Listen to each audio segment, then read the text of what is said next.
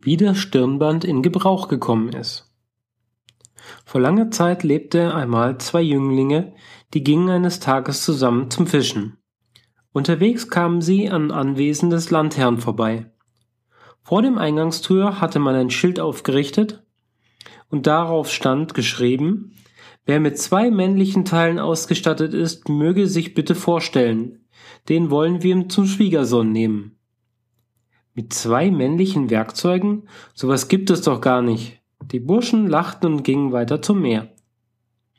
Ein paar Tage später begab sich einer der beiden alleine zum Strand, hockte sich nieder und hängte seine Angelleine ins Wasser. Er döste in der heißen Sonne vor sich hin, plötzlich sah er, wie draußen vom Meer her etwas angeschwommen kam, und er wurde hellwach.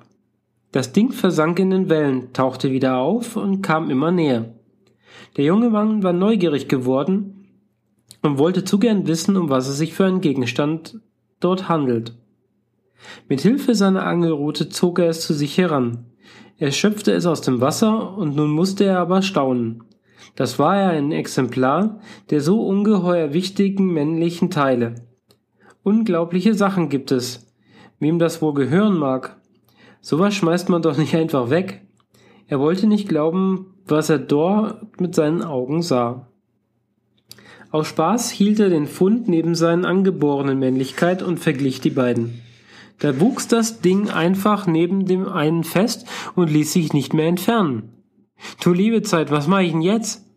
Ich hab mir so was Schönes eingebrockt, jammerte er und zerrte verzweifelt an dem Zuwachs.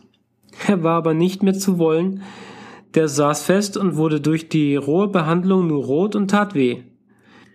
Der Bursche gab auf, er bedeckte die ganze Geschichte, für die das Lendentuch nicht ausreichte, mit beiden Händen und ging auf menschenleeren Pfaden eilig nach Hause.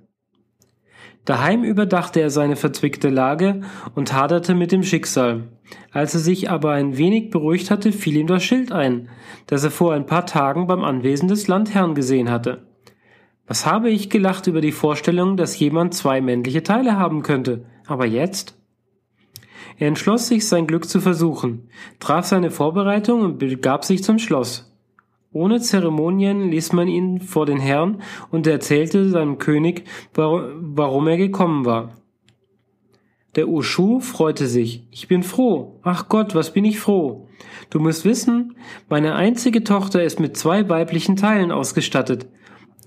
Der Gott, der dir noch ein Werkzeug hat zukommen lassen, muss wollen, dass ich dich mit der Prinzessin vermähle. Was bin ich erleichtert, unbeschreiblich erleichtert. So sprach der König und feierte eine prächtige Hochzeit, und der junge Mann wurde der Schwiegersohn des Landherrn. Das Glück des Burschen verbreitete sich in Windeseile, aber sein Freund hörte davon und er wollte es ihm nachmachen. Er ging hinunter ans Meer und hängte seine Angelleine ins Wasser.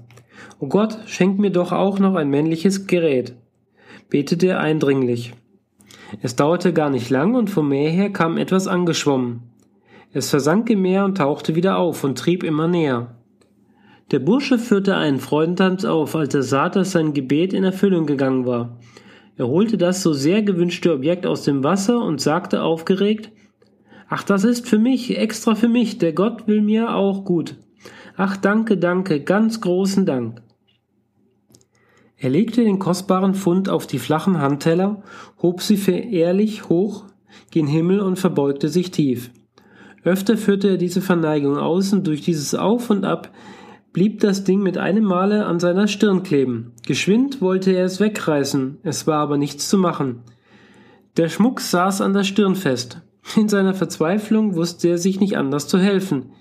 Er band sein Lendentuch ab, wickelte es um seinen Kopf und verdeckte so den merkwürdigen Auswuchs. Auf Schleichwegen ging er heim. Von diesem Tag an wagte sich der junge Mann kaum mehr ins Freie, und wenn er unbedingt ausgehen musste, legte er immer sein Stirnband um. Seit diesem Begebnis soll es üblich geworden sein, dass Wettkämpfer oder Krieger vor ihren Turnieren ein Stirnband anlegen, so als ob sie ein Horn an ihrer Vorderhaupt zu verbergen hätten. Und man hat auch noch begonnen zu sagen, wer einen anderen nachahmt, dem wird ein Horn auf der Stirn wachsen.